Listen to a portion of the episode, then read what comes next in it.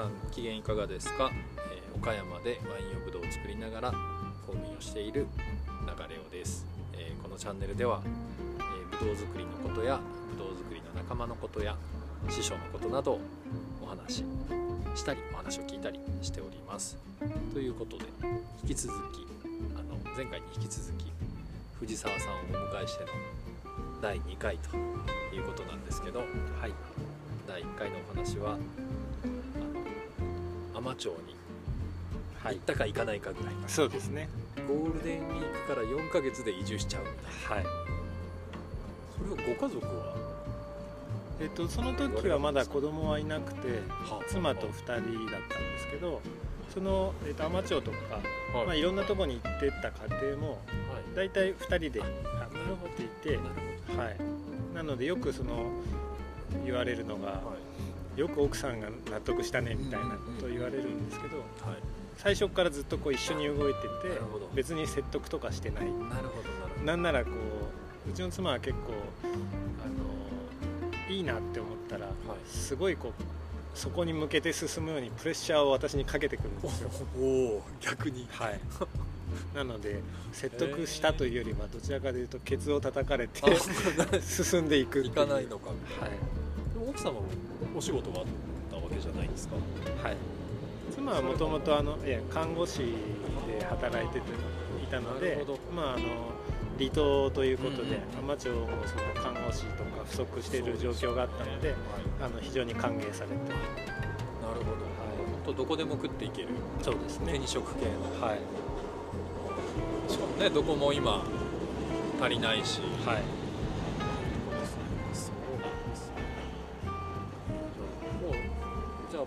するぞっていうこうイメージが離れなくなってはい。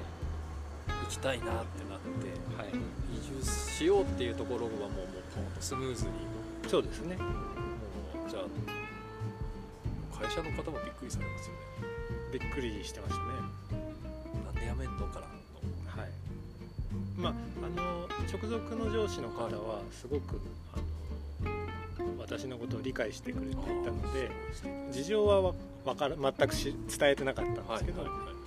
まあ、なんかそう言ってくるからにはなんかいいあの前の人生にとっていい動きがあったんだろうからじゃあ,、まあ引き続あの引き継ぎのうんことの打ち合わせをしようかってすぐにこう言ってくれて。ちゃくちゃ理解がありますね、はい。素敵な先輩に恵まれました。すごいですはいそれじゃあ引き継ぎしてはい。4ヶ月で渡り。もうそのさっきあのですねお魚のっていうはい。はい多分食のええ関係のことに興味があったとはい言われてましたけど、ええそのそういうお仕事の採用だったんですか？そうなんです。あのそれは。海士町のはいはい。漁協ですね。漁業組合が、えー、と職員を募集してましてなんかどっちかというといろんな改革が進んでるはい。町なんですけど、はいはいはい。漁協はなんかその変化がまあまだあんまり、あのーできてなくてうん。これからちょっとその変えていくうん。ための、まあ、人材募集みたいなのをしているところだったんですね。で具体的にはそのいろんな海産物のはい。を直接消費者の方に販売するウェブサイトの立ち上げっていうのがまあ最初なるほどなるほど。そのきっかけで募集があったものですから。そこに応募して、えー採用されたという感じでした。なんか僕その見たのが、はい、えー、と海士町の人たちは、えまあ、沖ノ島だとーはい。海産物いっぱい取れてサザエがいっぱい取れるので、ええ。サザエをカレーに入れて食べるのが普通で、えなんてことないと。ーはい。だけどそのサザエみたいな高級食材をえカレーに突っ込んじゃうみたいなのがーはい。すごいこう東京とかえ他の地域からすると「えー、そんなんするの?」って言って、うん。それが結構売れたみたいなーうんなんです。ね話を。はい。それをされてたんですか？それは、えっと私が行くはい。ちょっと前に前で。はいはい。行く5年ぐらい前にはもう商品になってたのかなでなんですけどササザエだしはい。それはその漁協が絡んでいるに違いないってはい。多分思うんですけどはい。実はそれはあの農協が仕掛けた商品農協なんですか？はい、農協の加工場で作っていた商品で漁協は全然タッチをしてないという私もあの行ってびっくりびっくりですね、はい。えじゃあただ単にサザエを買ってきてえ作ってたっていうそのカレーを作ってたってそうですね。あのいろんな観光協会さんとかあのがまあ協力してはい。もともとその地元でそうやって食べられてたものを今流れさんおっしゃったように外の人が聞いたらびっくりするようなインパクトのあるものなのであのレトルトにしてはお土産という形であの商品化したっていう。で割とヒットしたんですよね、ど漁協じゃないっていう。そうなんです。漁協はこう立ち遅れてたっていう。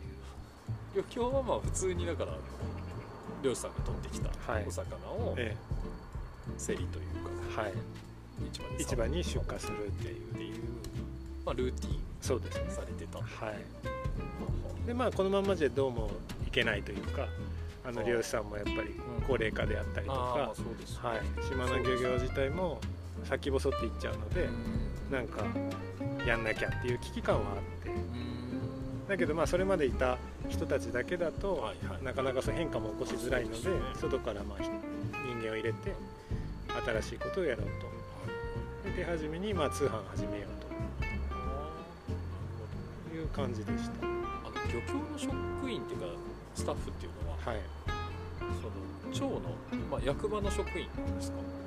いえそれはもう漁協とはい。いう、そうですね。あの協同組合という組織なのであはい。あのーなんとなく公のもののような気がするんですけど、はいはい全然そんなことはなくはい。あの普通の、えー民間の団体ではあるんですけどやっぱりあの漁業権っていう、あの国からだ地域の漁協に対して与えられるものを管轄しているっていうその性質上はい。ちょっと公感がある役所っぽい感じですよね。感じがするっていうはいところですね。これまあそれを漁業権漁漁をしていいよっていうのをはい使ってというかもらって、ええ。ー、と魚を取って、はい。海産物を取ってええ。売るというので、はい。まあなんか海に囲まれてるから本当に魚が。はいそうですね。なんかそのそれと最近その藤沢さんが新聞に山陽新聞に出られていたフはい。ィッシュイーターなるものははい。フィッシュイーターっていうプロモーションっていうかされてます。なんかこう急に話飛ぶのかもしれないであすけど。いえいえ。えっとあれは、はい。あのー私のツイッターのはい魚情報を発信していたアカウントなんですけどもともとやっぱりその島で、はい。あのー最初はまあ魚を売ることばっかりやってたんですけど、やっぱり島の中でこうもっとこう味わう人が増えてほしいとか、あの消費拡大みたいなこともあって、まあ、自分自身がその魚の虜になってたっていうこともあるのでその楽しさをまあ人に伝えるために、はいブログだとかツイッターとかで情報発信をしてたんですね。で、まあ、その縁があってかつ、えー、と漁協で働いてた時も岡山の市場にイカとか魚とか送ったりしてたんですよ。あそうなんですね。でつながりがあったもんですから、はい、あのーなんかできないかなとは思っていてでやっぱり島から岡山に来たらうんしかもその割と住んでるところが内陸の方なのではい。全然魚食べる機会がなくなっちゃって。はあ。ああで,、ね。はい、でやっぱなかなかその島でその日その場で取れた魚が当たり前だった自分としてはですねあ。なかなかやっぱこう魚屋さん行ってももうちょっとこう鮮度いいの食べたいなとかあなるほっていう思いがあったわけです。よ海士町でこはい、うもう隣から来た魚ってすぐ出てきた、はいあの水揚げされたやつええから、はい。岡山に来ると、まあええ。ワンクッションちょっと、はい。ツークッション入っえてくるから、ーでなかなか魚屋さんも見つけられなかった時にその市場で、えー魚だけじゃないんですけど市場自体をこうプロモーションする人というのをまあ募集してってでその副賞がはい。魚もらえるってあいうのがあって。あこれ市場から魚送られてくるんならそれはいいんじゃないのと思ってですね。全然あのただ魚欲しさに応募してみたら、意外とあの採採用されてしまったっていう、あのまあ、私だけじゃなくて3人いるんですけど、はいあれはあの観光プロモーションをはい。岡山市の観光プロモーション市でしたっけ？あれ県でしたっけ？岡山市がまあ主体となって、はいあのややられてますね、それでその魚を食べる人。はい。魚をプロモーションする。はい、のが藤田さん。魚担当と勝手に、はい、思ってます他の方はなんか違うあれですよね？他の方はなんかもともとインスタグラムで、はいはいあの食べ歩きとかをやられてる方だったりもう一人の方はなんかフリーのアナウンサーではいはい。お花がすごい好きななるほど。女性の方で。なんで結構ジャンルの住み分けもできて。なるほどなるほど。それぞれこう、はい。得意分野でえロモーションを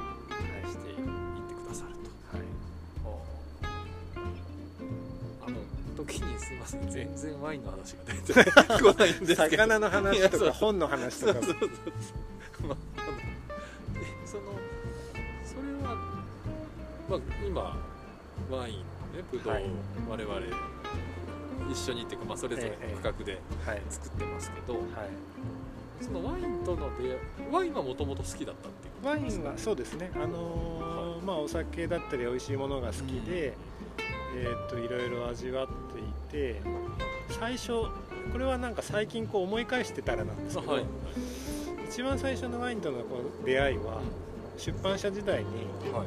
あの俳句の本をあ。売らなきゃいけないっていう時がありまして、まあえっと俳句用の辞典なんですけど俳句歳時記といってあの季語が載っている、はい、辞典5冊セットで4万円ぐらいするんですよ、高いっすよなんかそんなもんです。かはい、あなので、まあ、専門に本当にやってらっしゃる方が買うものなんですけどでそれを、あのーおすすめするのに全国のその俳句の先生のところを訪ねていくっていうのがあってで私北海道をその時担当してたもんですから、北海道に行ったら旭川のちょっと北の方にあるところで,、で俳句の先生があのよく来たとでもうあの本進めとくから美味しいもんでも食べに行こうやっていう感じで、先生っぽいですね。はい、でもうそこからなんか美味しいものを食べて、はい。でちょっと近くにワイナリーあるから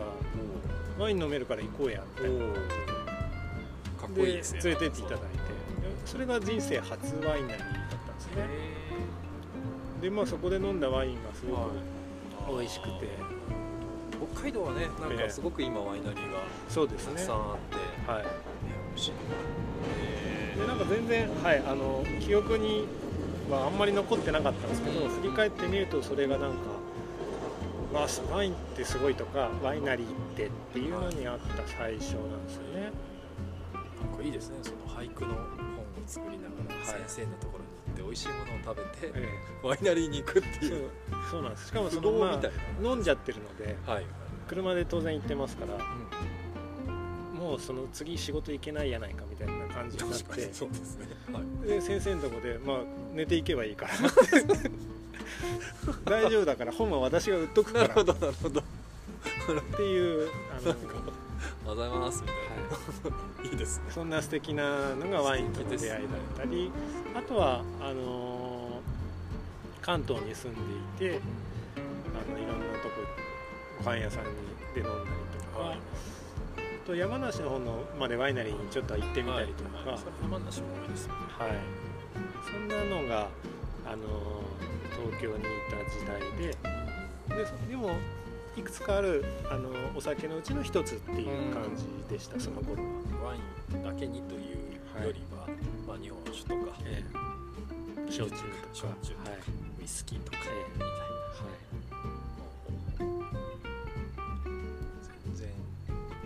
そこからワインにキュッとなるのがはい。あと言いつつ15分が経つという。なかなかたどり着きません。次あたりでねそうですね。ちょっとワインワインに、はい。もうちょっとワイン寄っていき畑の方にはい。出会いそうですね、はい。ということでじゃあ第2回目は、はいということで第3回目に続くということで、はい。よろしくお願いします。よろしくお願いします